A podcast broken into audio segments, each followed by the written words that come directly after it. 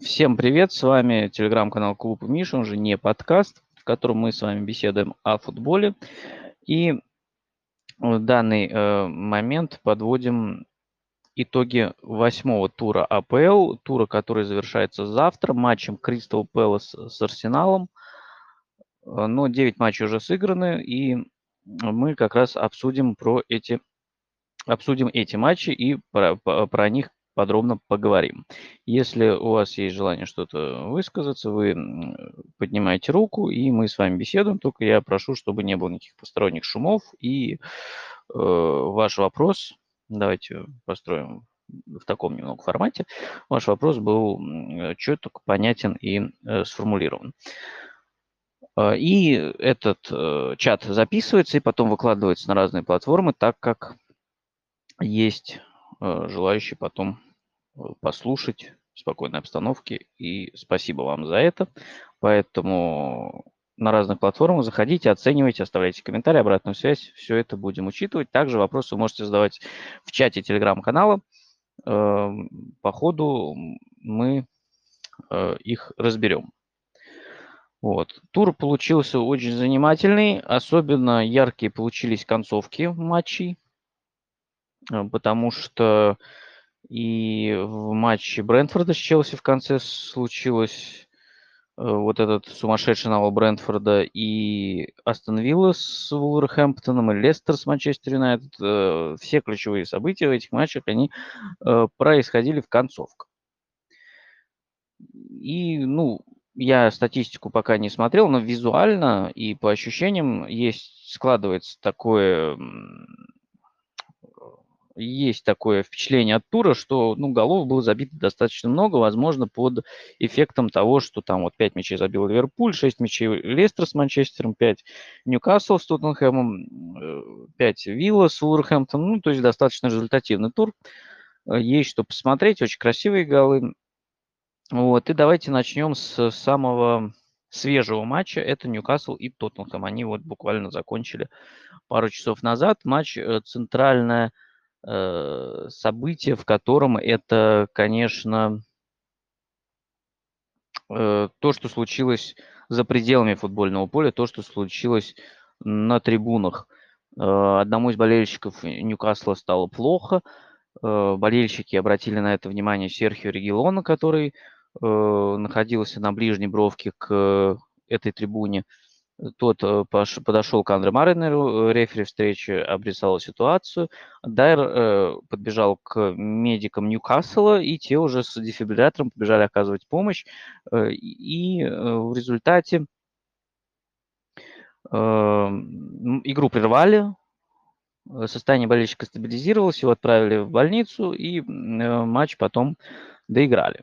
Но, конечно, это оставил такое сильное эмоциональное впечатление по ходу матча, потому что, ну, ты, конечно, когда смотришь футбол, настраиваешься на определенный лад, определенные эмоции, это противостояние двух команд, и не хочется, чтобы там это как-то выходило за пределы футбольного поля, и чтобы кому-то было плохо, это, конечно, очень неприятно. Но хорошо, что все хорошо закончилось, и мы посмотрели если возвращаться на футбольное поле, мы увидели достаточно веселый и безбашенный футбол, э, по которому я бы, честно говоря, не стал судить о Тоттенхэме, о том, что есть какой-то прогресс э, глобальный или э, что можно делать какие-то далеко идущие выводы. Просто штука в том, что, ну, по моим ощущениям визуальным, от вот старт этого сезона, Ньюкасл это одна из худших команд. Э, про фаворитов мы еще немножечко проговори, поговорим, а вот про аутсайдеров я, наверное, сразу обозначу, что три команды, на мой взгляд, э, сейчас четко э, обозначены как глав... по качеству игры, как главные аутсайдеры, которые, по идее, вот на данный момент выглядят как те, кто должен, по идее, вылетать. Это Ньюкасл, это Уотфорд, это Норвич. Кто из них хуже? Вопрос очень дискуссионный э, потому что, э, ну, игры между собой такое слабо показательное, э, ну, в какой-то степени показательное, но нужно же на дистанции смотреть. На дистанции тут очень много вопросов, очень много всего непонятного. И как раз занятно, что этот тур был таким предвестником переходных моментов э, в Ньюкасле и Уотфорде, потому что Ньюкасл – это первый матч под эгидой аравийских шейхов. Уотфорд – это первый матч под руководством Клаудио Раньери. У Уотфорда все банальнее, но тем не менее. Э, но несмотря на то, что Уотфорда банальнее, у Уотфорда есть шанс на э, изменение в реальном времени, грубо говоря, потому что, скажем так, то, что руководство Ньюкасла сменилось, э, ну, то есть на поле-то Ньюкасл остался тем же, такой же Стив Брюс, такие же игроки. Э, конечно, сказалось то, что вернулся Калум Вилсон, потому что до этого в предыдущих матчах его не было, впереди бегал одинокий Сан-Максимен, а с Калумом Вилсоном у них все-таки хорошее взаимодействие, и э, Уилсона не хватало. И, и тут я бы отметил то, что, ну, вот как раз э, с самого начала Ньюка... Ньюкасл хорошо начал. Вернее, даже не то, чтобы Ньюкасл хорошо начал, Тоттенхэм начал очень плохо. Первые 10-15 минут просто ну, как будто Эмерсон и Ромеро еще не отошли от перелета и летели обратно. Да, тут надо пояснить, что вот латиноамериканцы тоттенхэмовские, которые играли еще в ночь с пятницы на субботу, и было непонятно, Смогут ли они играть, не смогут, потому что нет никакой информации, кто из игроков вакцинирован, кто не вакцинирован. Эм, но мы увидели э, Ромеро и э, Эмерсона в стартовом составе. Мы увидели Джованни Лосельсо и Дэвинсона Санчеса в запасе. И более того, Сон и Хиль, э, о которых говорилось, что у них положительный результат на коронавирус, они игру пропустят. Выяснилось, что у них тест был ложно положительным. Э, последующие тесты показали отрицательный результат, и Сон играл в запасе, а э, Сон играл в основе, а Хиль был в запасе. Да. Э, поэтому продолжаем. Так, вопросов пока нет никаких. Вот, да. Ньюкасл начал хорошо, Тоттенхэм начал плохо, и уже на третьей минуте там Ньюкасл забил гол, очень, очень быстрое начало, но потом э, случилось то, о чем мы говорили. Ньюкасл это команда, которая... Ну, то есть, с одной стороны, это и не автобус в последнее время, потому что э, для автобуса команда позволяет очень много создавать у своих ворот. Э, команда очень плохо паркуется, там очень большие расстояния между линиями, они не прессингуют, они пускают за спину, они пускают между линиями. И со временем, естественно, Тоттенхэм начал приходить в себя, и он эти э, пространства, естественно, находил. И э, в такой ситуации э, забитый мяч, ну, скорее всего, был делом времени. Э, ну, здорово, что получился э, ответный мяч достаточно быстрым, что забил его Тангин Домбеле, который в целом э, Э, фигура достаточно противоречивая, мы не раз об этом уже говорили, но он может быть очень полезным игроком. И э, сегодня он был одним из лучших на поле, абсолютно точно. Э, и он был очень, очень хорош в, как всегда, с мячом. И по моим ощущениям, достаточно много взаимодействовал с мячом в чужой штрафной, что достаточно необычно, кстати. Э, я точно помню, что помимо э, гола у него был еще один удар из похожей позиции во втором тайме. Плюс э, мне кажется, что было несколько хороших заходов под удар, но там не все получалось. Но, опять же, очень хороший мяч, где он был очень хорош в продвижении мяча, но у него было достаточно много пространства – и возможностей, чтобы вот э, продемонстрировать свой пас, свою технику. Но, с другой стороны, Ньюкасл играл очень жестко и э, всячески этому э, старался мешать. И в таком формате Тоттенхэм постепенно, вот после стартовых, вот эти, стартового провала забрал инициативу, стал владеть мячом, стал создавать моменты,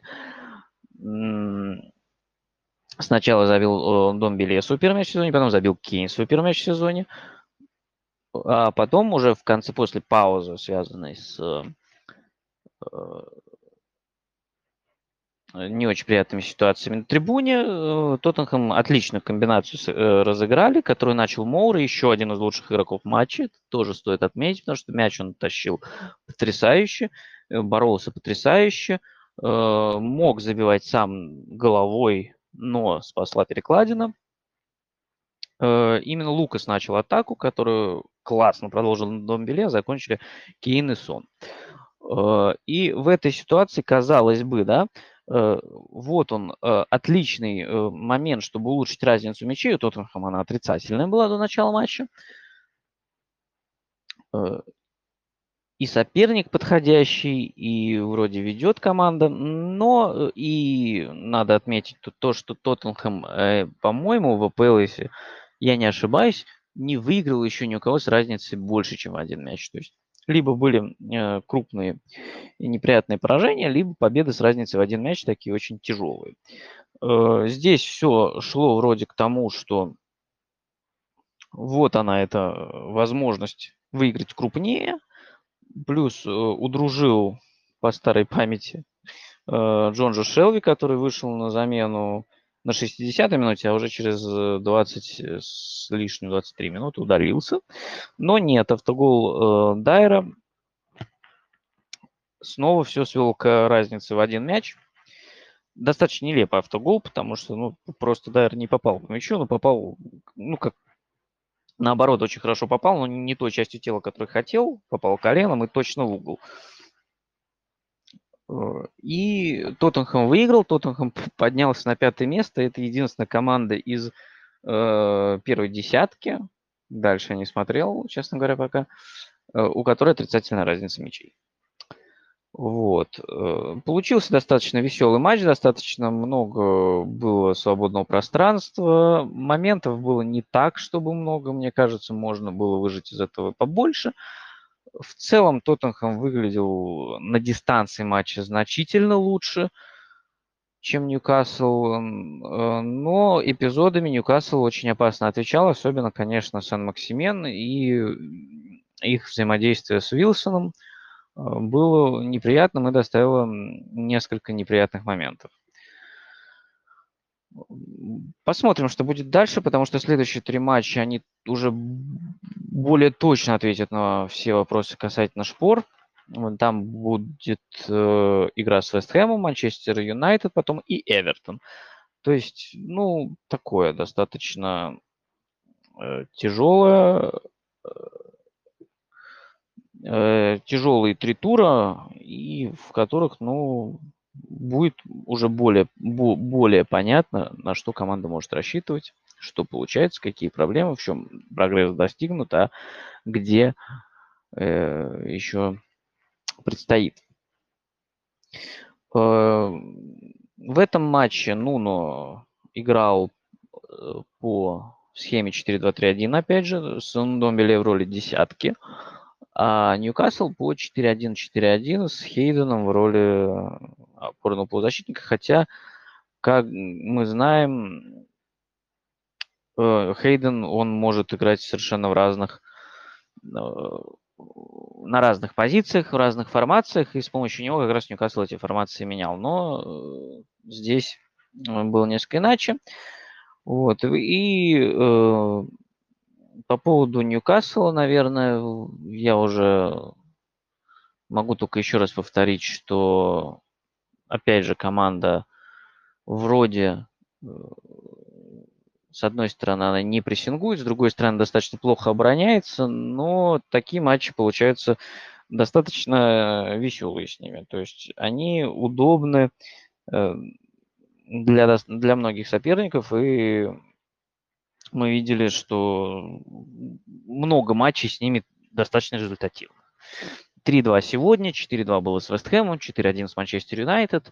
И, то есть команда дает достаточно много пространства, хотя по идее вроде как, вроде, если ты паркуешься, ты не должен оставить много пространства, должен э, действовать компактно и не оставлять зон между линиями, но у Ньюкасла этого почему-то нет. Э, по поводу Тоттенхэма, ну, тоже, конечно, с такой командой так много позволять не очень здорово. Хотя, конечно, вот это главное оружие Ньюкасла в лице Сен-Максимена и Калума Уилсона, оно достаточно опасное. Даже э, ну, на, на любом, я думаю, уровне это просто и индивидуальные игроки достаточно хорошие, и взаимодействие у них хорошее. Поэтому уколоть они могут э, разок, другой, кого угодно. Другое дело, что Ньюкасл оставляет достаточно возможностей, чтобы их укололи больше раз. Э, Наверное, по этому матчу у меня все. Если есть какие-то вопросы, то welcome. Если нет, то можно будет сразу двигаться дальше. Я вижу, что особо вопросов никаких нет, но тут, я думаю, все достаточно очевидно, просто такой достаточно интересный и веселый э, матч, который можно было посмотреть для приятного времяпрепровождения, даже если вы не болеете ни за одну из команд. Естественно, говорить о начале эпохи шейхов в Ньюкасле пока рано, потому что, ну, просто они купили команду, и пока, я думаю, никакие процессы э, не изменены на данный момент, просто потому что это требует времени, и Брюсу тоже дано время, свой тысячный матч он проиграл, я не думаю, что он продержится очень долго, но э, мне кажется, что уже до следующего перерыва на сборную он еще поработает, а там будет. Дальше давайте пойдем немножечко в необычном порядке и поговорим про Эвертон и Вест Хэм. Э, тоже еще один матч, второй и последний, который был сегодня, воскресенье, 17 октября. Э, и э, здесь стоит отметить, наверное, начну со стартовых составов. У, обеих команд поменялась э, позиция правозащитника относительно прошлого матча. У Вестхэма травму получил Цоуфул, на его место вышел Джонсон. А вот у Эвертона вернулся Коулман, а заменявший его Готфри оказался в центре обороны в паре с Кином. Ну, опять же, то, что Готфри играет в центре обороны, никого не должно взять, он центральный защитник. Э, здесь вопрос был только в том, кто будет Фарискином. Варианты у Эвертона есть. Это и Еремина, который был в запасе. Э, как, как, как пример, да. Вот. А в остальном все то же самое. У Эвертона были 4-2-3-1 или 4-4-2, потому что Демарай Грей оставался достаточно высоко, практически на одной линии с Рандоном. А в центре играли Алан Дукуре, по флангам и Воби, и Таунсенд. И, конечно, в таком варианте у Эвертона очень большая проблема в том, что банально просто неким усиливать игру. А, и первый тайм он прошел под достаточно серьезным преим преимуществом Вест Хэма, серьезным территориальным преимуществом. Э, Вест Хэм владел мячом 67-68% времени. И иногда э, периодами очень мощно давил на ворота Пикфорда. С другой стороны, э, каких-то прям супер опасных моментов не было. И, наверное, мне даже проще вспомнить момент Эвертона, когда и Воби не попал по мячу. Мне кажется, это даже в удары не занесено, хотя, по сути, это, наверное, один из самых опасных моментов этого матча.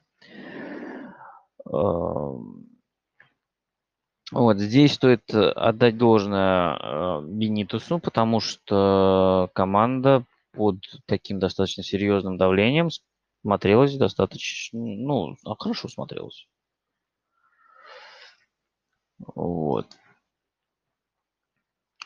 Э, и э, такой забавный момент, который мы еще в другом матче тоже рассмотрим. В, во втором тайме Эвертон, в общем-то, игру подровнял. В плане, если по части моментов э, и так было примерно, ну, то есть нельзя сказать, что Вест Хэм создал прям сильно больше. Он э, создал больше в основном как раз за счет э, давления, и складывалось впечатление, что э, вот, вот что-то может из этого давления выйти. Но во втором тайме Эвертон игру от своих ворот отодвинул. И, и если, ну, во-первых, Вест, Вестхэм уже не имел такого владения по именно если говорить о владении мячом. Во-вторых, э, игра переместилась э, от э, третьей Эвертона, особенно в первые 15 минут второго тайма, она уже больше переместилась там в центральную третью, на треть Вестхэма. То есть Вестхэм э, в итоге забил с углового в тот момент, когда э, гол уже выглядел не совсем логичным. Он логичнее выглядел бы в первом тайме. А во втором Эвертон, э, опять же, смог ситуацию выровнять, игру от своих ворот отодвинуть, давление Вестхэма сбить. Но Акбона на стандарте хорошо сыграл тут, э, бесспорно. Плюс э, тут, наверное, еще стоит вспомнить эпизод, который привел к этому стандарту, когда Пикфорд пытался схватить мяч руками, но не смог это, ну, не смог этого сделать, потому что в борьбе с Антонио просто Антонио... Антонио просто очень хорош в борьбе. Давайте честно. Вот. В целом, суммарно по общему впечатлению от матча, наверное, э, Вестхэм выглядел чуть по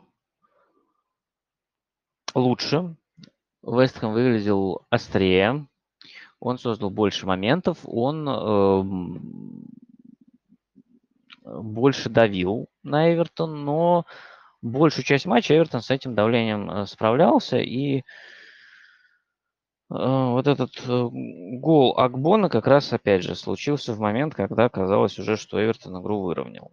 Вот. Но в целом, наверное, победу Вестхэма можно назвать заслуженной. А, так, нашего специалиста по Эвертону сегодня нет. Поэтому тут тоже все. И давайте двинемся дальше. Двинемся дальше, а дальше давайте пусть у нас будет Лестер и Манчестер Юнайтед. Очень веселый матч. Один из тех матчей, в которых была яркая концовка. Матч разбитый на много э, таких маленьких, ну не совсем маленьких и не совсем много, но на несколько отрезков, скажем так потому что э, начиналась игра с э, территориального преимущества Лестера. У Лестера были неплохие эпизоды, э, неплохо команда заходила в штрафную, но не хватало последнего действия. Э, ударов не было, э, хотя подходы были неплохие, опять же. Манчестер выглядел в первые 20 минут, я бы сказал, что наверное, даже чуть, э, ну, чуть менее интересно, чуть менее остро, и гол Гринвуда казался не совсем логичным. Э, он пришел из неявной ситуации и просто выстрелом с дальней дистанции. И здесь можно раскрыть первую проблему Манчестер Юнайтед. Это как раз э, то, что с одной стороны команда била много, 18 ударов, с другой стороны 12 этих ударов были из-за штрафной. То есть команда в финальной трети явно испытывала проблемы с тем, чтобы довести э, до хорошей ударной позиции. Э, но с этим голом немножечко и игра выровнялась. Э, но э, вернул Лестер в свое его привычное, ну, привел игру в равенство уже цифровое. Юрий Тилеманс, на мой взгляд, абсолютно лучший игрок матча, который был очень хорош с мячом. Без мяча, я думаю, тоже к нему особо никаких претензий нет но с мячом он прям эм, делал разницу вчера, потому что он э, больше всего пробил, он забил потрясающий гол, он отдал три передачи под удар партнерам, э, это больше всех в этом матче. Э, хотя столько же отдал Айоза Перес, но Айоза Перес вышел на 72-й минуте. Но все равно.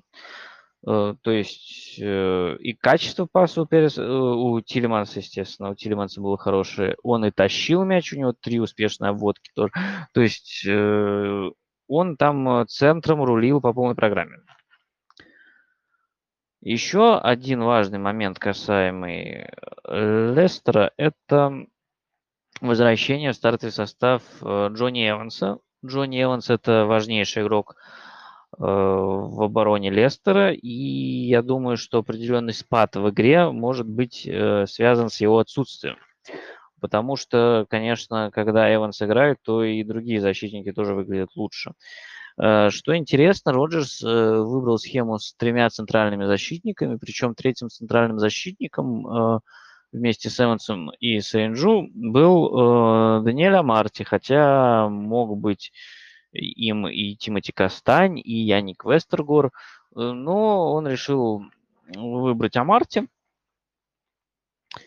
Э, интересно, вот насколько это будет эм, постоянно. В принципе, Амарти периодически играет в центре обороны, но обычно это такой вариант эм, запасной, подменить кого-то на случай травмы. Здесь еще это может быть связано с тем, что Эванс а, ну, хотя он почти весь матч отыграл, его заменили в самой концовке, возможно, не захотели рисковать. Вот. Но возвращение Джонни Эванса, возможно, оно сделает Лестер еще сильнее, потому что вот этот матч Лестер провел хорошо. И, и э, пока сложно сказать, является ли он предвестником возвращения Лестера того, который боролся за топ-4 в прошлые два сезона, но это вот уровень был вполне близкий вполне близкий. Надо признать, что Манчестер Юнайтед э, в целом игру в какой-то момент смог выровнять, не уступал по качеству и количеству моментов, несмотря на обилие дальних ударов. Лестер тоже очень долго не мог э, создать прямо каких-то явных моментов. Если вначале не хватало, э, как я уже говорил, какого-то завершающего действия, то потом Юнайтед смог игру несколько отодвинуть тоже от своих ворот. И Э, э, чуть больше владеть мячом. Э, но потом вот случилась как раз вот эта жаркая концовка, где Юнайтед провалился на стандартах. Потому что, во-первых, он провалился на стандартах, потому что второй и четвертый гол, они пришли со стандартов. А, во-вторых, и, наверное, это ключевое в этой концовке, это третий пропущенный мяч, который э, Юнайтед пропустил практически сразу после того, как забил второй. Второй мяч – это очень хороший гол Маркуса Решфорда, когда его бросили за спину защитником. Линделев отличную передачу отдал. И казалось бы, что вот оно, Юнайтед отыгрался, и сразу же, то есть там даже режиссер не успел повторы все показать, а мы уже видим концовку атаки, в которой Варди забивает с передачи Переса. Я думаю, что это было ключевым а, моментом, который привел к поражению. Вот, но концовку, конечно, Лестер уже провел намного лучше. Э, помимо того, что в итоге был забит 4 мяча, еще несколько раз э, выручал Дехе. Это не значит, что Лестер мог выиграть крупнее, должен был выиграть крупнее. Просто э, моментов было достаточно. Если там в первые 70 минут команды с трудом создавали моменты и в целом компенсировали друг друга достаточно неплохо сдерживали, то вот последние 20 минут они однозначно за Лестером, потому что и на стандартах Манчестер проиграл, и с игры тоже на самом деле Лестер создавал достаточно. Вот, выручал Дехе. Дехе в полном порядке в этом сезоне тоже, я думаю, многие отмечали. Э, и, ну, надо признать, что все еще очень невзрачно выглядит Джейден Санчо на левом фланге у Юнайтед.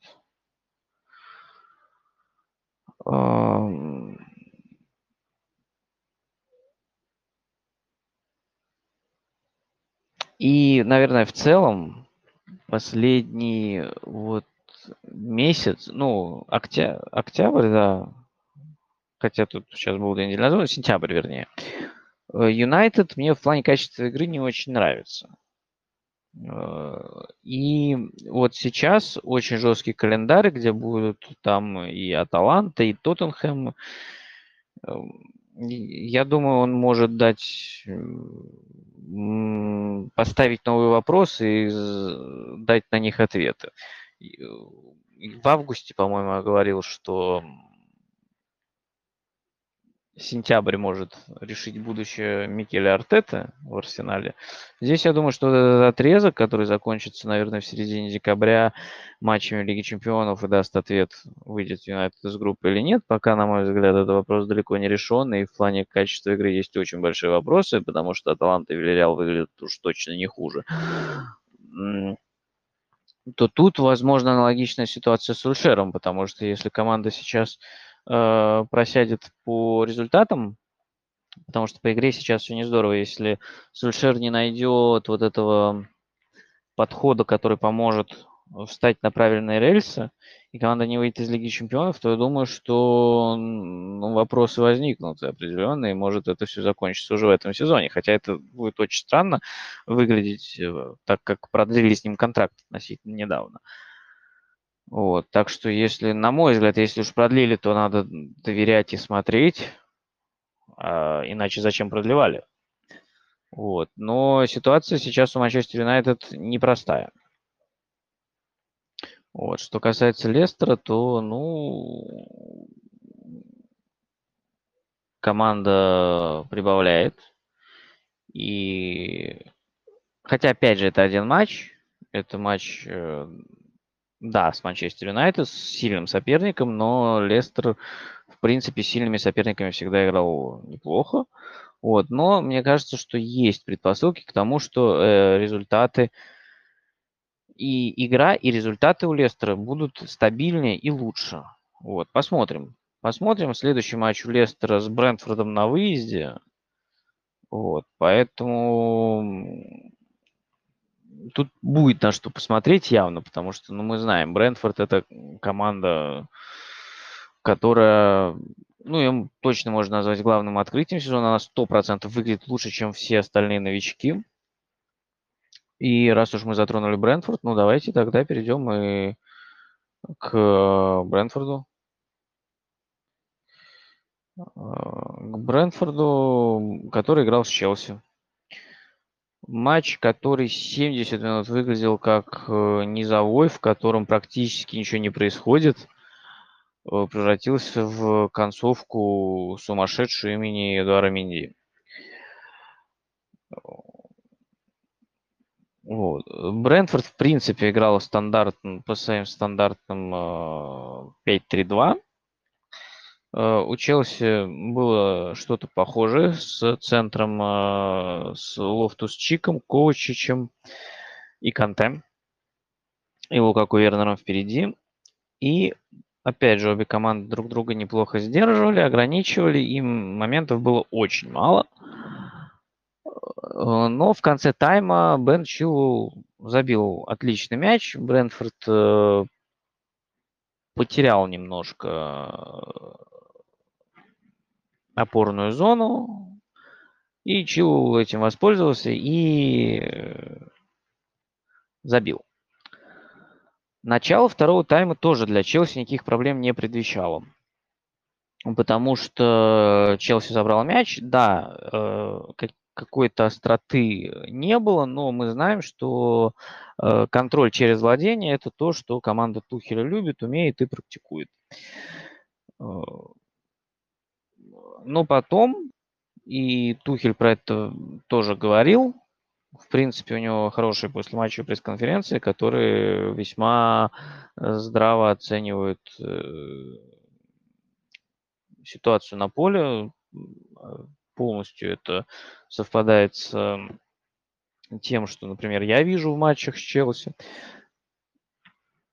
И вот где-то начиная с 70-й минуты с, начиная с 70-й минуты Брэнфорд прям задавил Челси. Они нагружали по максимуму штрафную большим количеством игроков. И, конечно, стандарты Брентфорда – это очень опасное оружие, наверное, одно из самых опасных и у Брентфорда, и я бы, наверное, сказал, что у них, наверное, самые опасные стандарты в премьер-лиге, причем как стандартные положения, так и ауты. И вот э, в этой части Брентфорд стал э, зажимать Челси, и не просто зажимать, он постоянно создавал моменты. Биома попал штангу второй раз, первый раз был в начале встречи. Эм, сколько раз выручил Минди? Ну, я сходу, наверное, вспомню раза три. Э, Челоба вынес из пустых ворот. Э, Челси сталкивался с серьезным давлением, Ливерпуль его серьезно давил, Манчестер Сити давил, но такого количества моментов, которые вытекали из давления, не было ни в одном из этих матчей. Брентфорд э, создал прям очень много, и не очень люблю это слово, но тут, я думаю, оно применимо. В какой-то степени Челси отскочил. Конечно, не значит, что Брэнфорд прям обязательно выиграл в матче, если бы сравнял счет, но поражение он точно не заслужил, и забивать он должен был. Но э, тут стоит я даже не стал бы на самом деле винить реализацию Брентфорда, потому что Томас Франк разводил руками, э, и делали все игроки неплохо, но реально Минди тащил. Минди тащил, в конце было видно, как он заряжен, как он... Э, какой адреналин он там... На каком адреналине он там был, и, конечно, Челси должны благодарить своего вратаря. А Брентфорд прекрасен. 3-3 с Ливерпулем, потрясающий матч Челси. Э, за этой командой надо следить однозначно.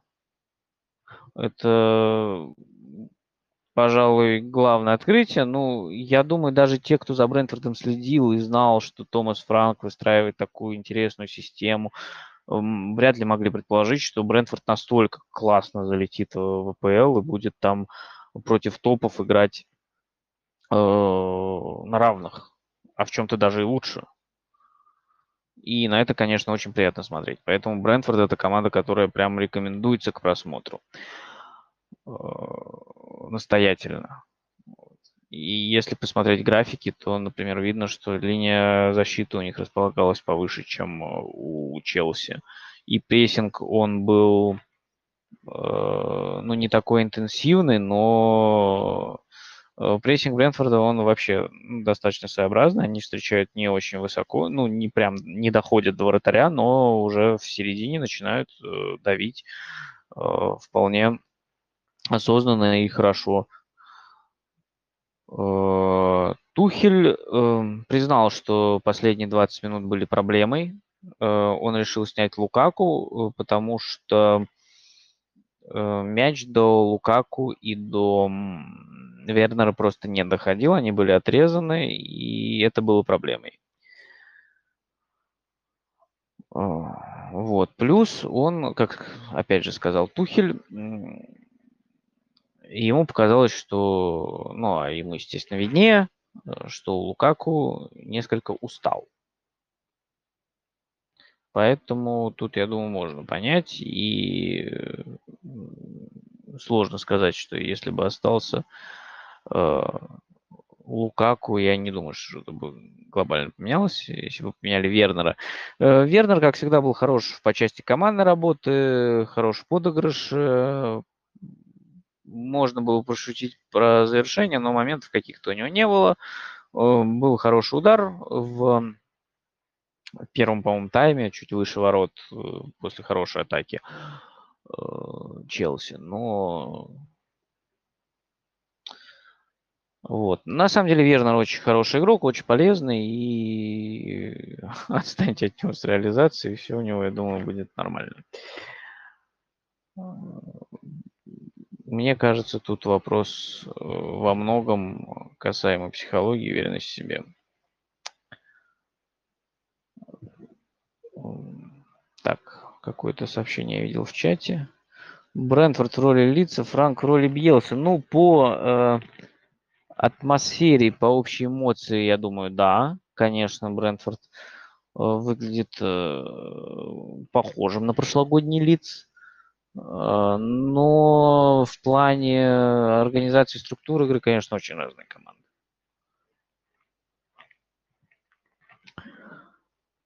Хотя и лиц мне очень нравится. и Брентфорд классный, но просто-просто разные команды. Вот. Э, ну и, конечно, интересно очень обе команды, ну, что логично, пытались э, вскрыть через э, полуфланги оборону противника. Я просто вспомнил сейчас атаку Челси, которая как раз привела к удару Вернера. Они как раз пытались, провели ее через полуфланг, насколько я помню. Вот. Э, следующий матч у Брэнфорда с Лестером. И я сейчас быстренько пробегусь по э, календарю следующего тура. И вы знаете, ну там вообще супер воскресенье, конечно, будет. Потому что все, что в субботу, там есть определенные интересные, конечно, моменты вроде Брайтона с Манчестер Сити на воскресенье. Оно начинается с Э, Вест Хэма и Тоттенхэма и в том же временном слоте играют Брэнфорд и Лестер, а заканчивается Манчестер Юнайтед с Ливерпулем, поэтому там тур будет совершенно огненный. Так что, да, мне надо постараться тогда будет выйти, наверное, со следующим голосовым чатом тоже в воскресенье следующее. Вот. А Брентфорд, Брентфорд классный, Челси... Э, Челси выиграл, остался на первом месте, но по качеству игры Челси тоже у меня вот последние период уже достаточно продолжительный, едва ли не месяц есть вопросы, но э, Челси стабильно пока набирает очки, э, Тухель стабильно находит, чем ответить своим соперникам.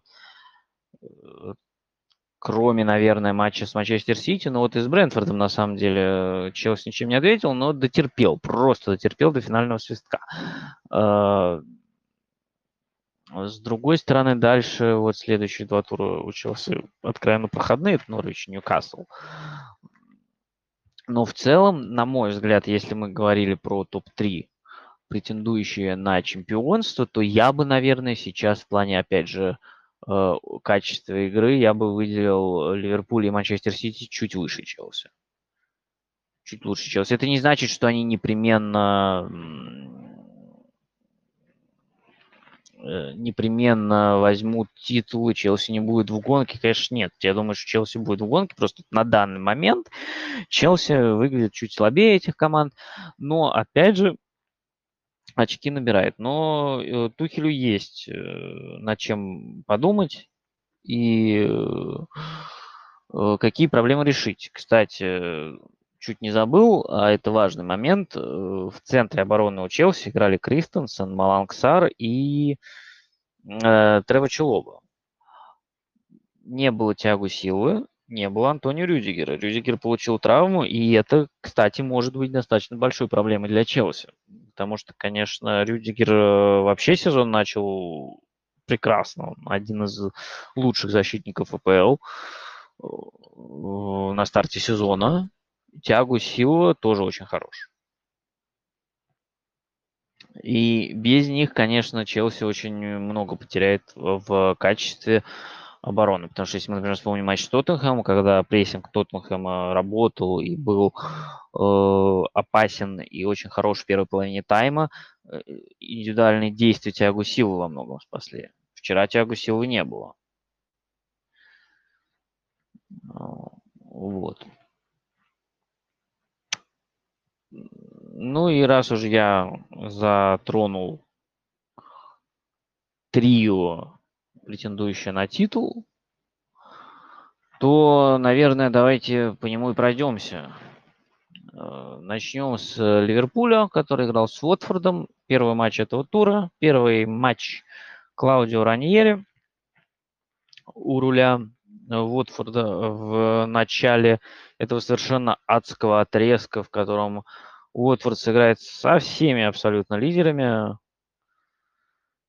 Э, и не только лидерами, потому что ближайший э, график Уотфорда, чтобы вы понимали, вот сейчас они сыграли с Ливерпулем, в следующем туре у них выезд к Эвертону, потом передышечка надо, передышечка, естественно, в кавычках, я, когда мы будем говорить про Саутгемптон, я объясню почему.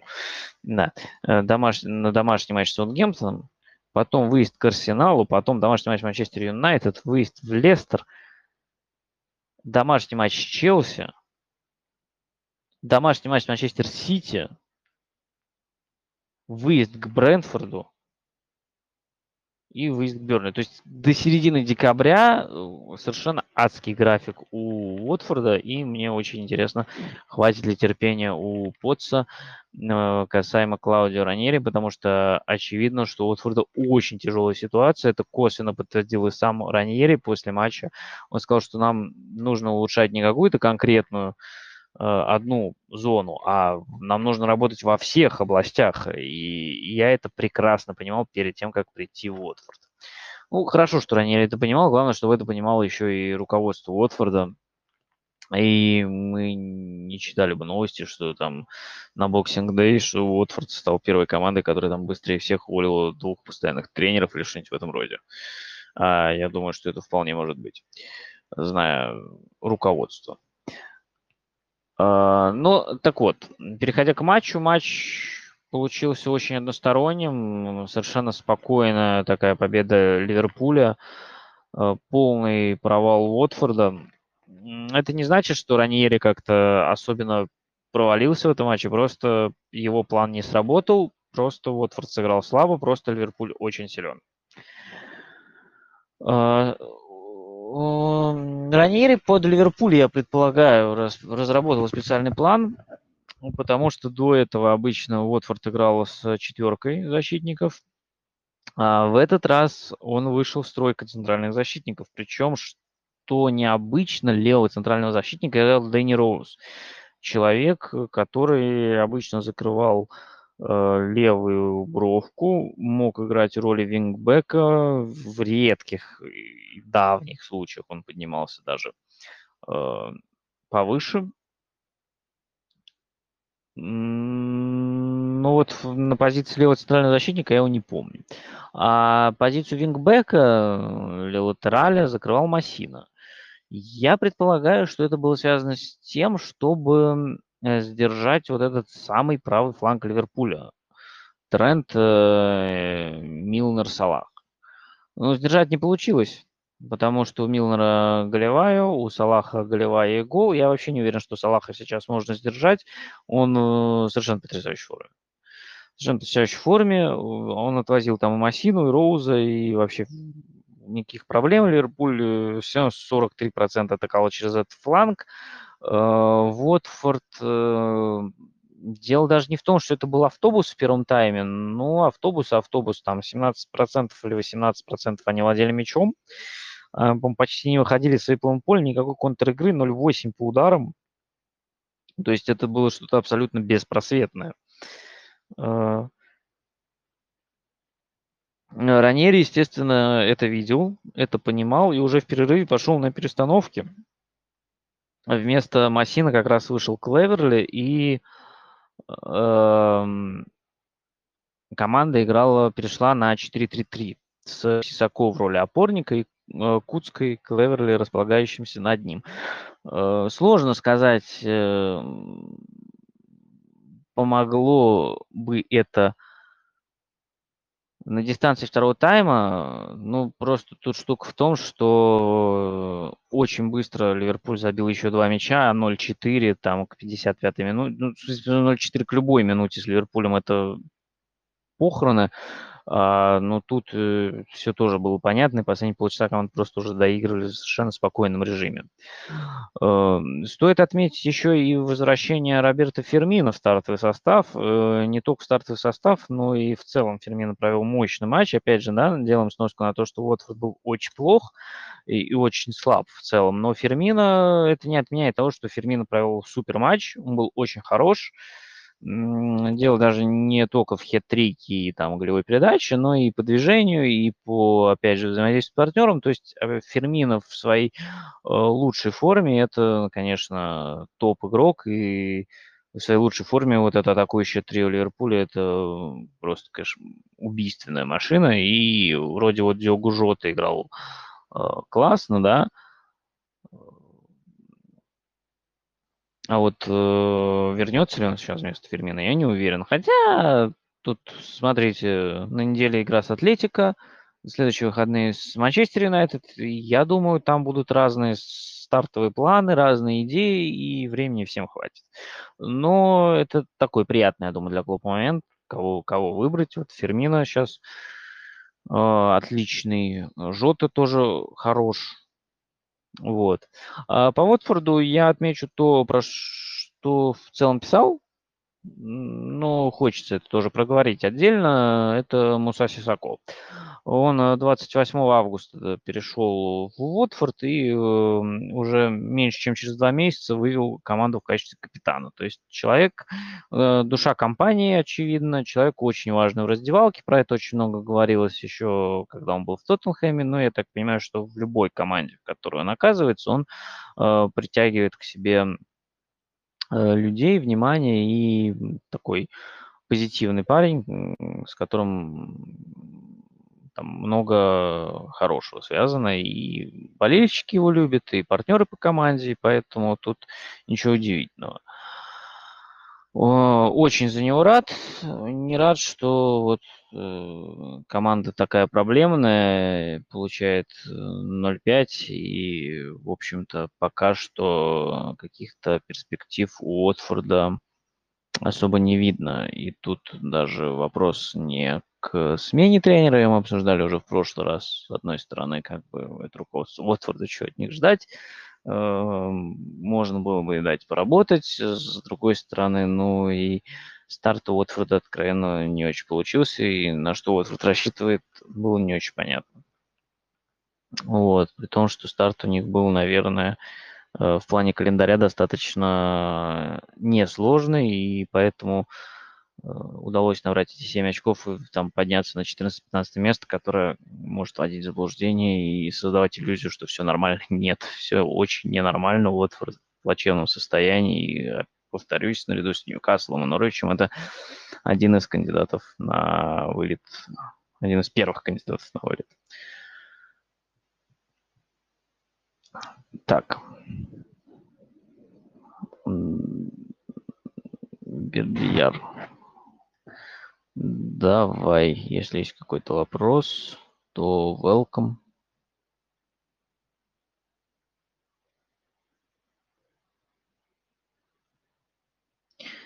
Ну, пока мы-то движемся дальше.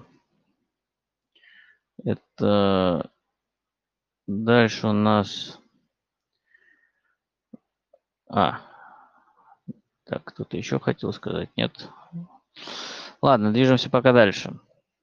Если что, пишите вопросы в чат телеграм-канала. Можно даже по матчам, которые мы уже обсудили. Просто вернемся потом и все. Никаких проблем нет. Мы это в прошлый раз проходили. А дальше у нас Манчестер Сити и Берли. Раз уж мы затронули тему э, претендентов Я, э, смотрел матч в записи, уже знал результат, и я предполагал, что достаточно уверенная будет победа Манчестер Сити. Я не думал, что будут какие-то проблемы. Ну и если говорить про историю противостояния, то домашний матч Манчестер Сити с Берли как-то уже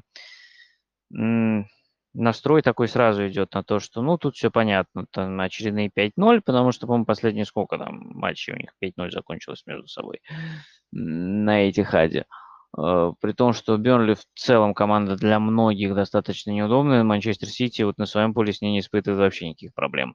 Вчера был немножечко другой случай. Э, Сити выиграл закономерно и в целом уверенно, но проблем Бернли создал ему достаточно много. А, начну, наверное, с того, что Шон Дайч немножечко удивил сразу стартовым составом. А, во-первых, э, когда мы говорили про расположение одновременно на поле в, э, Корне и Макнила, то если брать матч с Лестером, там Корне начинал слева, Макнил справа, и как-то казалось, что в этом направлении будет двигаться, но Дайч решил сделать по-другому. Он выпустил Корне в нападение, в пару к Вуду, хотя раньше там играли Банс, Выдра, Родригес, но никто из них не вышел. Вуд играл с Корне, а Макнил вернулся на левый фланг. А, если мы говорим про схему 4-4-2, то в центре играли Корк и а, Браунхилл, а чуть ближе к правому флангу располагался Эшли Вест, вот тоже человек номинально центральный. То есть, по всей видимости, дальше решил э, сделать такой достаточно насыщенный центр,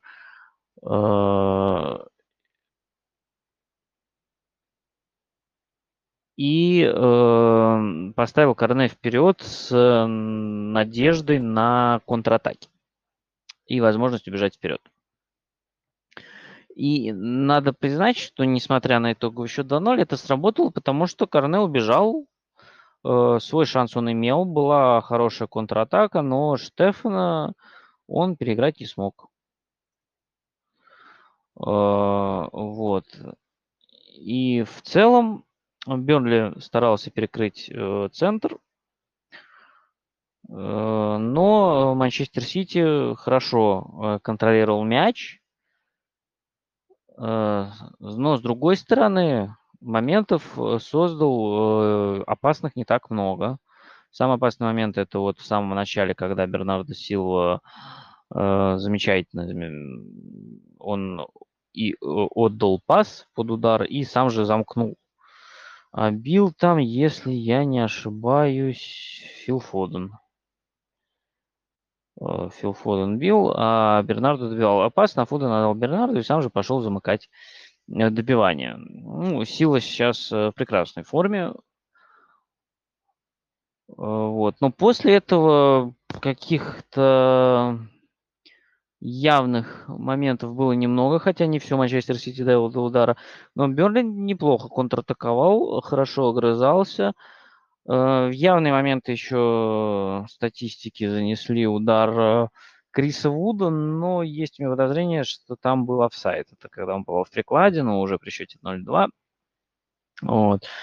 Эм, и эм, в целом ну, Манчестер Сити, естественно, он не только больше владел, но и э, больше бил, и основная часть она, событий прошла, естественно, на третий Берли, но Берли не выглядел так безнадежно, как в прошлых матчах против Манчестер Сити.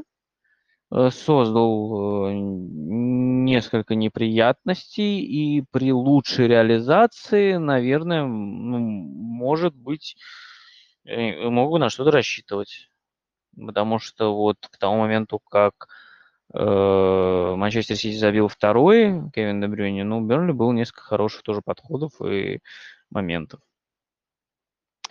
Э, поэтому тут тоже все не так однозначно, но Манчестер Сити выиграл, и вот эта гонка, она продолжается. Челси, Ливерпуль, Манчестер Сити, они потихонечку отрываются от ближайших преследователей. Ближайшие преследователи – это Брайтон и Тоттенхэм. Про Тоттенхэм мы уже поговорили, про Брайтон поговорим, наверное, немного в конце, потому что игра с Норвичем, она, наверное, наименее наименее заслуживающая, обсуждение заслуживающее, конечно, но ее лучше разбирать ближе к концу. А, так, что мы с вами еще не обсудили? Ну, давайте просто проговорим, что нам осталось. Э, нам осталось Астон Вилла, Вулверхэмптон, Саутгемптон, Лидс и Норвич Брайтон. Про все остальное мы вроде уже поговорили. Ну и замечательно. Давайте тогда перейдем к Астон Вилле с э, Вулверхэмптоном. Э, один из самых одна из самых ярких концовок этого тура была в, в этом матче. Э, Астон Вилла э, игра, э, честно говоря, напомнила мне на напомнила мне, я сейчас думаю, какую же больше из игр она мне напомнила, но я думаю, что в целом можно и без этого обойтись, вполне самодостаточная игра получилась. Э, у меня, когда я смотрел игру, сложилось впечатление, что Астон Вилла прям больше владеет мячом, но этого не было, просто игра скорее располагала, проходила на третьего Уорхэмптона. Астон Вилла была острее. Астон Вилла э, больше выжимала из своих моментов из владения. Потому что даже если взять второй тайм, то э, у Астон Виллы вроде бы, да, 55% владения, 28% прошли на ее третий, 23% на третьего Уорхэмптона, но при этом по ударам 8-3 самый опасный момент, э, один из самых опасных моментов был у Дэнни Инга, а самый опасный момент Уорхэмптона опять же был э, создан Вулверхэмптоном за счет индивидуальных действий Адама Троре, который просто с центра поля убежал от Э, троих, ой, тро, почему от троих, от пятерых игроков остановил, вышел один на один, но забить не смог. Не может пока Адама Трауре никак забить свой первый гол в, в. Э, у него уже были явные моменты с Тоттенхэмом и с Лестером, был явный момент и с Астон но вот не складывалось. Но в целом Вилла выглядела командой такой более как бы точнее выразиться, не, ну, более организованный, наверное, конкретно в этом матче. Э, тут еще стоит отметить, что в стартовом составе э, произошло изменение. Дин Смит сделал то, о чем я говорил в прошлых подкастах, и не совсем понятно, э, как будет постепенно внедрять новичков в частности, Буэнди э, как раз эм, заменил э, Буэнди Джейкоба Рэмзи. И заменил, кстати, достаточно неплохо. И получилось, что по сути у нас было 3-5-2 против 3-5-2. То есть, э, и вот Астон-Вилловские 3-5-2, они выглядели как-то убедительнее первые 70 минут. Потому что вот и в первом тайме Вилла э, больше создавала моментов именно исходя из организации игры, да, потому что, опять же, э, Волки, да, имели очень а, хороший момент, но в основном э, за счет индивидуальных действий Троуре. И во втором тайме Вилла, собственно, два мяча забила, и гол Денниса в целом был логичен, а гол Магина, ну, это он пришел с рикошетом от Рубина Невиша, но остановили это вернулось в конце рикошетом после удара Рубина Невиша. Получилась достаточно интересная, закольцованная такая история. Рубин Невиш э, ключевой человек этого матча, человек, с которым связаны два рикошета, который первый, который, казалось, уже хранит Вулверхэмптон, а второй похоронил Астон на самом-то деле, в самой-самой концовке. Э, что случилось в конце? Ну, э, в целом, стандартный навал Вулверхэмптона остановилась, с ним не справилась, потому что Сначала на 80-й минуте пришел гол Романа Саиса, когда очень... Ну, в целом неплохо разыграли просто э, комбинацию после углового вторым темпом. И буквально через 5 минут э, Конор Коуди тоже после э, розыгрыша, тоже после углового и, то есть и, э, два центральных защитника, Конор Коуди и Роман Зайз, они просто вносили мяч в пустые ворота. И за пять минут Вулверхэмптон отыграл то, что Вилла создавала 70 минут. И, конечно, дальше уже игра пошла качельно, и эмоциональный фон был больше за Вулверхэмптон. А, но победа стала следствием, во-первых, того, что Адама Троуре снова протащил мяч и заработал штрафной. Во-вторых, то, что Рубен Невиш, он вообще бил вратарский угол, насколько я понял, попал в, в таргета, от которого мяч залетел в ворота. Вот. Э, в целом по матчу, по организации игры мне больше понравилась Астон Вилла. Она произвела более цельное, более последовательное впечатление. Э, но концовкой э, Вулверхэмптон, конечно, смог игру перевернуть. В целом за командой Бруно Лажа следить тоже очень интересно, как и за командой Дина Смита. Я думаю, что матч вас вообще не разочаровал, если вы его смотрели. Если нет, то, ну, я не скажу, что это прям обязательно к просмотру, потому что тут э, реально больше, наверное, цепляет драматургия и развязка, чем сам ход игры и какие-то моменты в плане тактики, подстройки и всего такого. Но игра достаточно интересная. А, Михаил в чате пишет, что напомнил, как Вест Хэм отыграл со шпорами Вилла Уорхэм. Есть что-то такое тоже, да. Кстати, я не смотрел, но интересно будет. Знаете, там же тоже где-то, ну, после 80-й минуты Вест Хэм начал отыгрываться, и, наверное, он... Я просто помню, что Вест Хэм отыгрался, и, по-моему, это было самое короткое время, за которое команда забила три мяча. А вот э,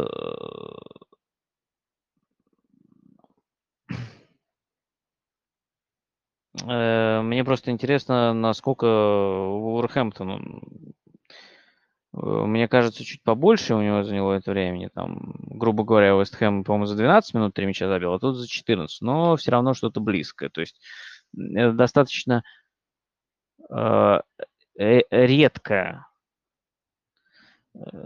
ситуация, когда за такой короткий промежуток времени э, команда забивает три мяча, более того, уступая, и уступая даже по игре в целом.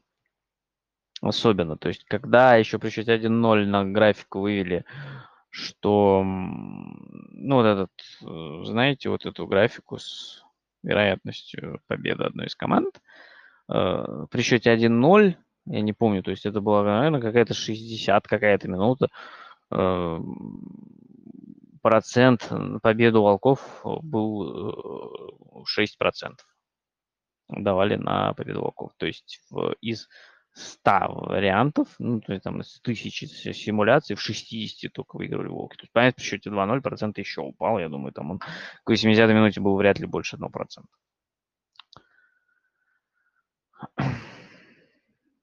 А, так, меня тут спрашивают, обсуждали ли уже Манчестер Юнайтед? Ну да, обсудили. Я сказал, что мне э, не очень нравится то, во что играет Юнайтед последний месяц. И что Лестер, э, ну, в отдельный момент был лучше, э, потом Манчестер игру подравнял, но концовкой Лестер явно выиграл потому что, ну, создано в концовке было прям много. Где-то еще и Дехе тащил. Но это, да, мы обсуждали. Это такое было краткое резюме. Так что можно двигаться дальше. Дальше Саутгемптон Лидс. Очень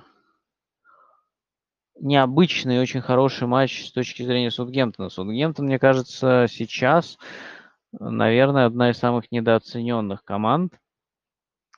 А, это, кстати, первая победа была Саутгемптона в сезоне, и победа абсолютно заслуженная. Э, это признал и Марсело Бьелсон, и на, вообще Марсело Бьелс тоже дал очень хороший резюме матча, назвал поражение заслуженным, э, но отметил, что заслужил его Саутгемптон своей игрой в первом тайме, потому что в первом тайме Саутгемптон был прям гораздо лучше, разорвал Лиц.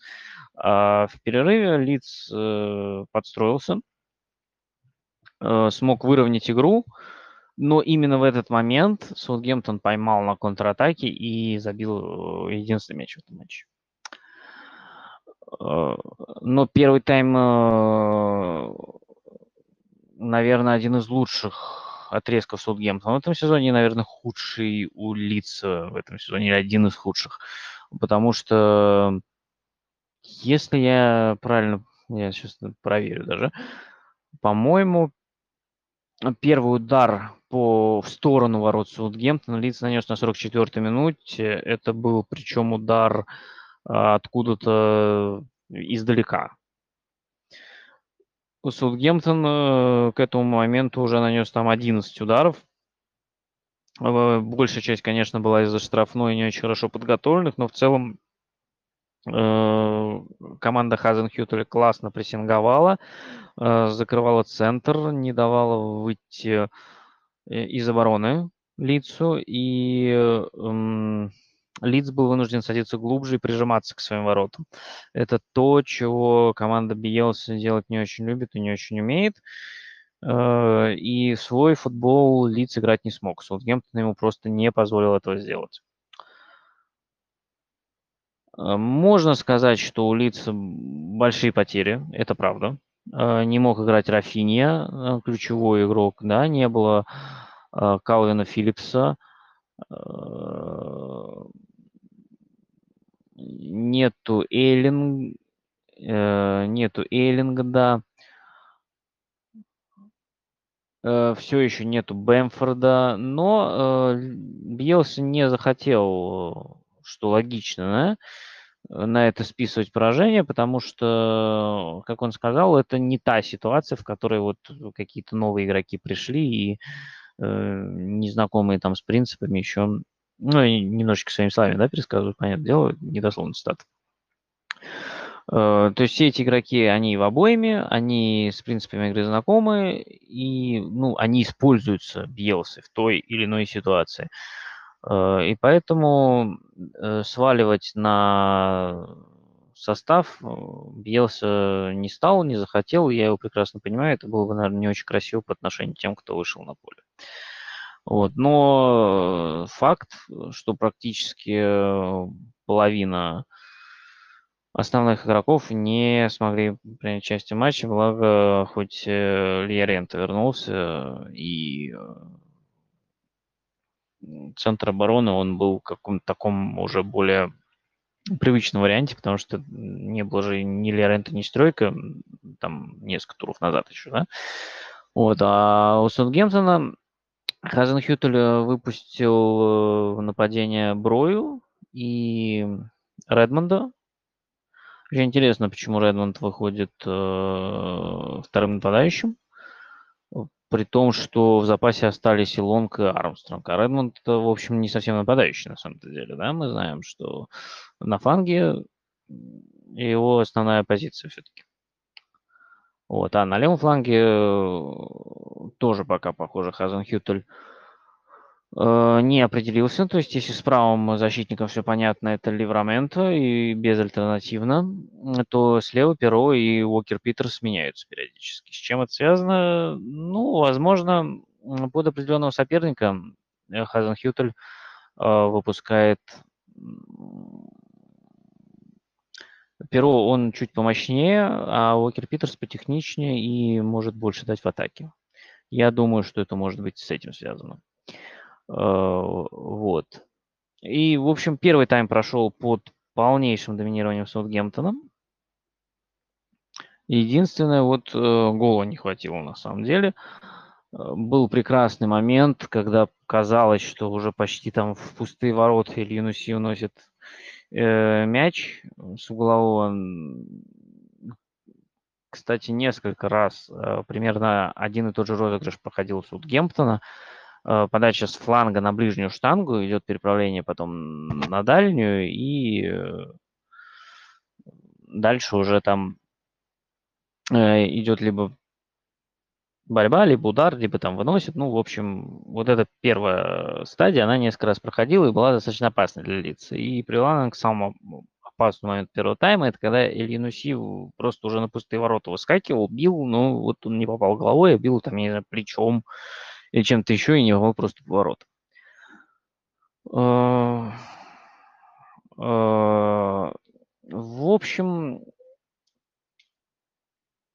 Лиц оказался зажат на своей половине поля, не мог выходить через центр. Родриго и Робертс, Робертс играл на позиции десятки, по сути, оказались от мяча отрезаны. И большая часть игры в первом тайме проходила через фланги. Я думаю, что в этом и был план э, Хазенхютеля направить игру на фланге, не давать лицу быстро вертикально атаковать через э, центр. Э, чтобы пояснить, скажу, что за первый тайм 16 всего процентов атак э, лиц э, прошло через центр. У Судгемптона, надо признать, 20 немногим больше, но Саутгемптон такой вариант был, э, я думаю, вполне на руку. А вот после перерыва уже Лиц, конечно, больше э, смог игру перестроить, больше атаковал через центр, но Саутгемптон больше атаковал через центр. Но, конечно, во втором тайме такого доминирования Саутгемптона уже не было. Ни территориального, ни Э, игрового. То есть если в первом тайме, например, э, Саутгемптон при почти равном владении мячом, да, 52 э, на 48, 18, там 19 процентов действий проходило на третий Саутгемптона и 42 на третий Лица. То есть даже в центральной трети было меньше событий, чем на третий Лица. В центре было 39 процентов. И получается, что э, Саутгемптон э, душил лиц прессингом, не давал выйти со своей э, третьей поля и спокойно играть. Во втором тайме ситуация, конечно, поменялась. Э, лиц там, если в первом, во-первых, если в первом тайме владение было почти равным, то втором уже лиц владел мячом. А, во-вторых, конечно, с, там, с, с, если 42% действий в первом тайме было на третий лиц, то во втором а, уже 33%. Конечно, разница достаточно большая. Вот.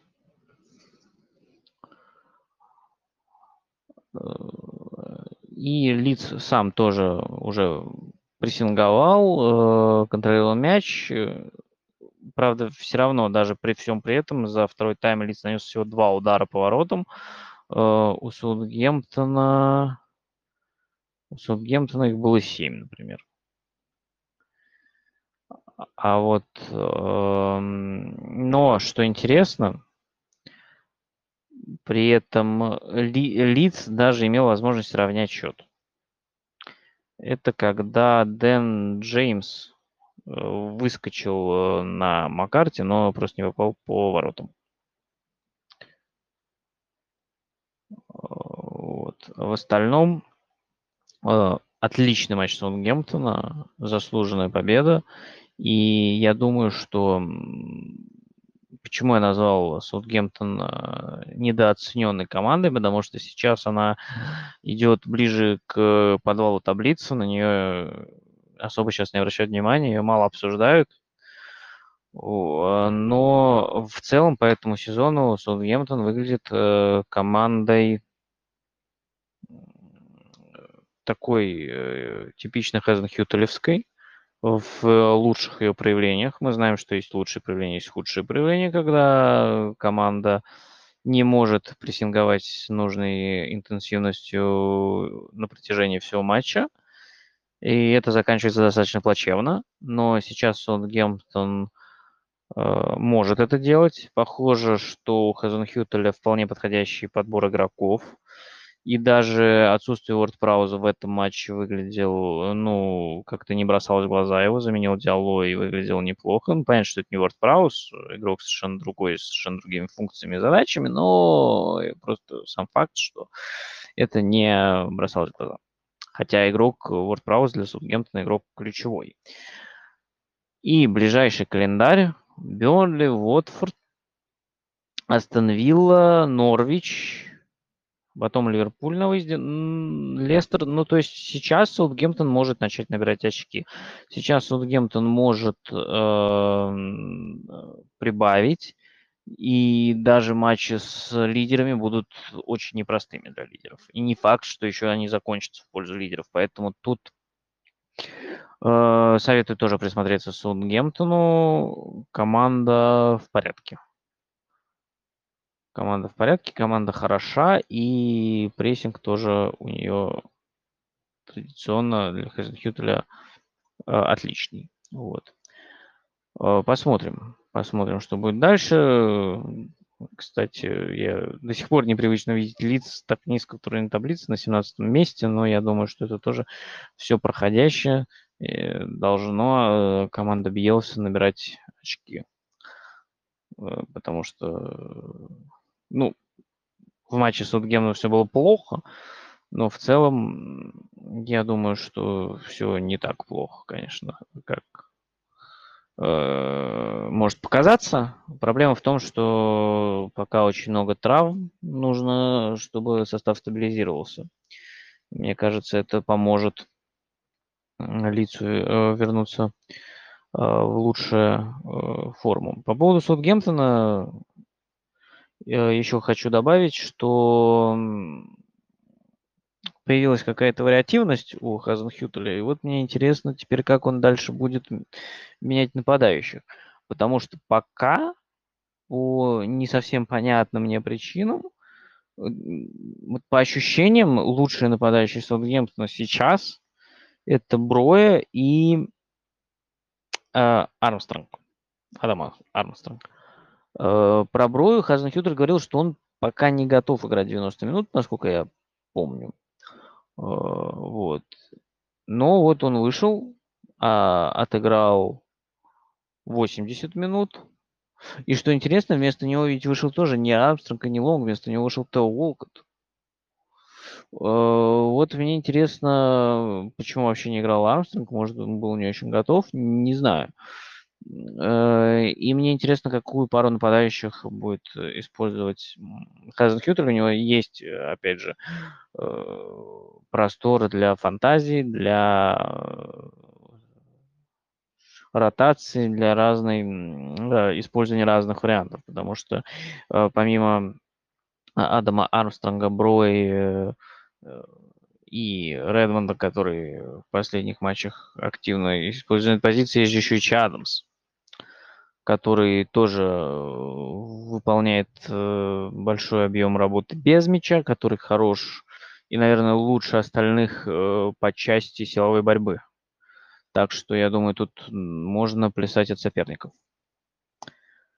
Так, мне тут пишут, из интересного скинули э, статистику по вратарям из сезона нынешнего без учета автоголов и все удары, которые вратари э, приходились на вратари, да, без учета пенальти.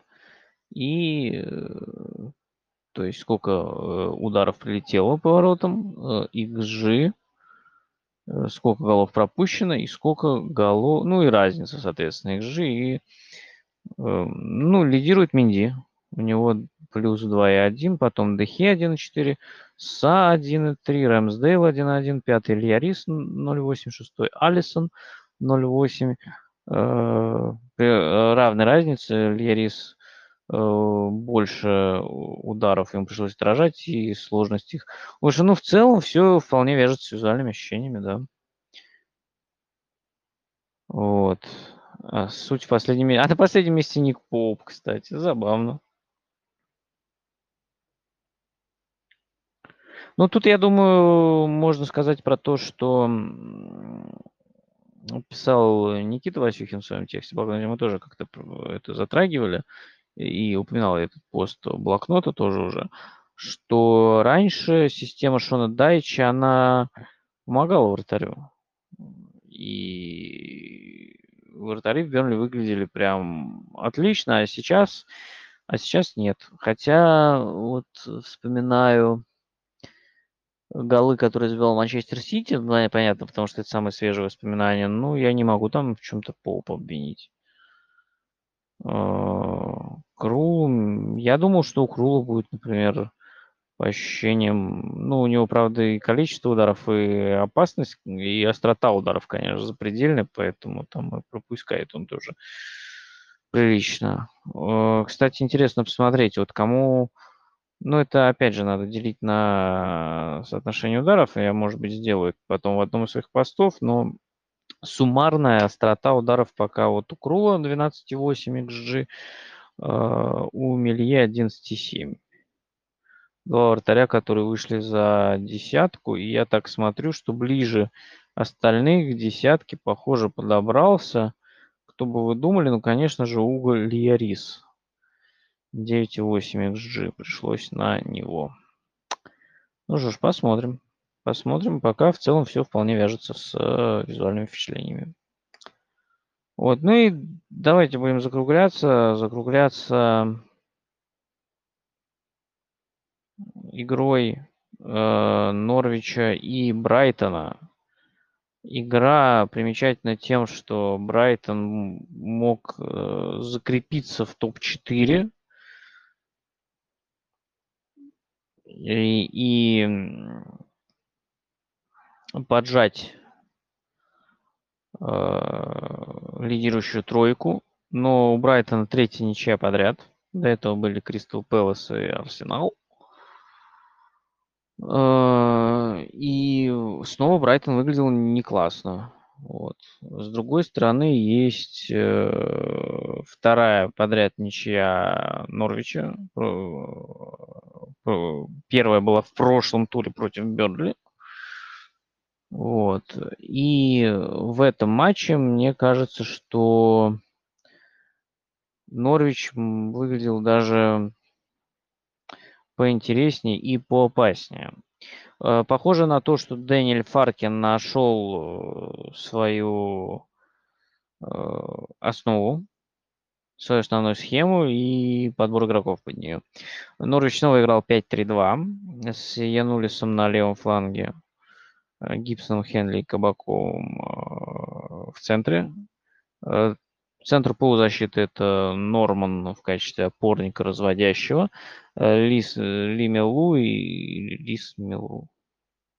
И, и Маклин. И впереди Пуки и Сарджент. Сарджент э, очень активный и достаточно полезный игрок, но в плане завершающего действия какая-то катастрофа, честно говоря, потому что он выходил и на пустые ворота, и очень слабо выкатил мяч. Дафи смог вынести, и пару раз в последней стадии очень его неудачный прием помешал выйти Норвичу, либо и самому Сарженту выйти один на один, либо отдать быстрый пас на Пуки, который выходил бы один на один. Но в плане именно участия в целом в игре взаимодействия с партнерами Сарджент неплох. Но, конечно, вот эти вот э, эпизоды с, ну, скажем так, определенным техническим браком, они несколько смазали впечатление, потому что Норвич э, провел неплохой матч и мог какой-то момент даже рассчитывать на большее. Э, при этом проблема Норвича с дальними ударами никуда не делась. Из 15 ударов ребята 10 настреляли за штрафной. Э, вот. У Брайтона...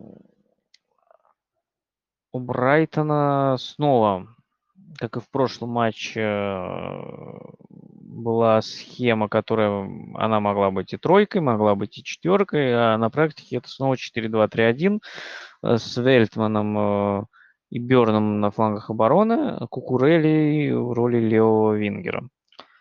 И учится Брайтон без Ива Бисумы играть. В центре поля играют Лалана и Модер. И я думаю, что, э, наверное, Бисума и вряд ли в ближайшем будущем вернется в Брайтон. и вообще в большой футбол или в какой-нибудь другой футбол. Вот. И вроде бы Брайтон имел э, достаточно большой перевес по владению мячом, но об этом мы говорили еще в стартовых турах. Э, с позиционной атакой э, у Брайтона э, не все хорошо. То есть ему удобнее, когда есть пространство, когда есть возможность для быстрых атак, а вот с ситуацией, когда команда сама владеет много мячом, очень тяжело получается создавать моменты. При том, что структурирован Брайтон неплохо и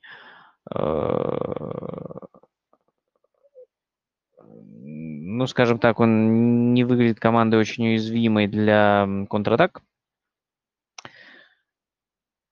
Вот именно в плане созидания собственного, ну, конечно, есть вопросы.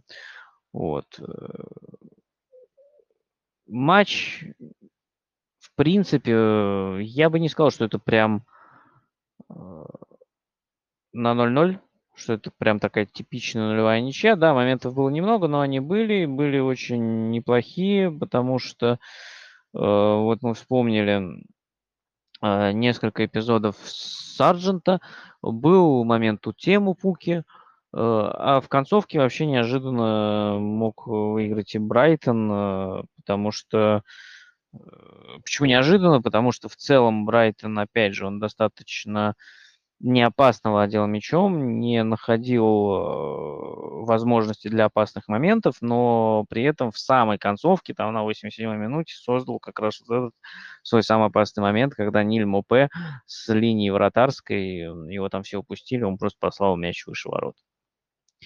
Вот. Но, э, пожалуй, можно сказать, что Норвич нашел для себя какую-то подходящую модель Э, команда в целом достаточно спокойно и уверенно чувствовала себя без мяча.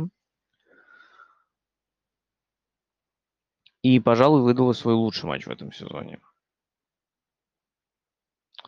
Э, и вполне могла бы рассчитывать даже на большее, если бы вот в последней стадии реализация была получше. Но реализация была такой, какой она была, поэтому что уж теперь. Ну вот, мне интересно, насколько э, будет э, Фарки теперь э, менять внутри вот этой своей модели игроков, потому что по первым турам, например, в отдельных эпизодах нравился, например, где-то рашиться, который присел, да, сейчас на скамейку, но он продолжает выходить каждый матч, но вот пока выходит на замену. Сейчас он как раз заменил Сарджента, я думаю, что можно ожидать в одном из следующих матчей э, выход Мила Тарашица и в стартовом составе. Э, плюс совсем присели и ребята арендные, Билли Гилмор и Брэндон Уильямс. Вот. Но я думаю, что, наверное, вот центр полузащиты это то, что Фарки нашел в первую очередь и пока, я думаю, не будет менять. А, вот. А Вильямс и Янулис, я думаю, будут конкурировать. А, что касается состава Брайтона, я думаю, важно отметить возвращение Тарика Лэмпти. Человек, который пропустил Э, очень много из-за травмы. Он очень здорово ворвался в прошлом сезоне в Брайтон и в АПЛ, и был э, таким основным, э, мало того, что он был основным правым защитником Брайтона, это было одним из главных открытий АПЛ, но потом вот случилась травма, и вот э, он очень долго отсутствовал в последнем, в этом сезоне он был уже на лавке, но не выходил на поле. Он вышел на тайм в конце сентября в матче Кубка Лиги против Свонси. Э, может быть, эм, Поттер считал, что Лэмпти еще не готов. Может быть, считал, что э, конкуренты на его позиции сейчас выглядят лучше. А конкуренты действительно были сильные. Это и Адам Вебстер, и Велтман.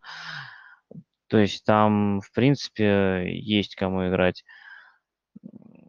Вот. Но э, возвращение Лэмпти, оно, конечно, даст Брайтону еще больше Э, вариативности, еще больше э, возможностей для созидания в атаке. Лэмпти очень хорошо подключался в атаку, но нужно, опять же, чтобы он смог э, вернуться в свои лучшие кондиции. Получится? Я надеюсь, что получится. Хотелось бы, потому что, ну... А, как уже говорю, хотелось бы, чтобы все решалось на футбольном поле, и не здорово, когда травмы так вот они влияют на игрока, но это, с другой стороны, неотъемлемая часть футбола, никуда от этого, к сожалению, не деться. Вот. Но Лэмпти я желаю и всем остальным здоровья, и а, радовать нас э, замечательной игрой. Потому что, собственно, почему бы и, и нет. Вот. Так, ну вроде мы все основное затронули. Так. Я ради интереса сейчас посмотрю, когда последний раз старик Лэмпти играл э,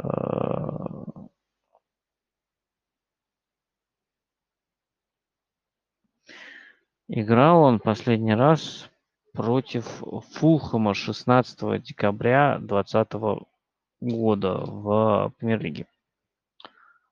Вот. Потом у него была травма подколенного сухожилия, насколько я понимаю. И да, то, та игра закончилась 0-0. Сейчас я, конечно, уже вряд ли вам расскажу, что там было, но вот Лэмпи заменил как раз э, Джоэл Вельтман. И все, всю концовку сезона 2021 он лечился. Э, старт этого провел э, в запасе и вот первый раз вышел на поле. А, важный, важный момент, который э, может послужить э, толчком к его последующему возвращению и развитию, потому что парень все еще молод, ему всего 21 год. Вот. Ладно. Э, давайте на этом будем тогда заканчивать. Спасибо всем, кто присоединился к этому стриму, кто задал вопросы, участвовал в обсуждении. Э, подписывайтесь на канал, слушайте на разных платформах, ставьте оценки, пишите в чат, в личку обратную связь. Э, будем на связи. Всем спасибо.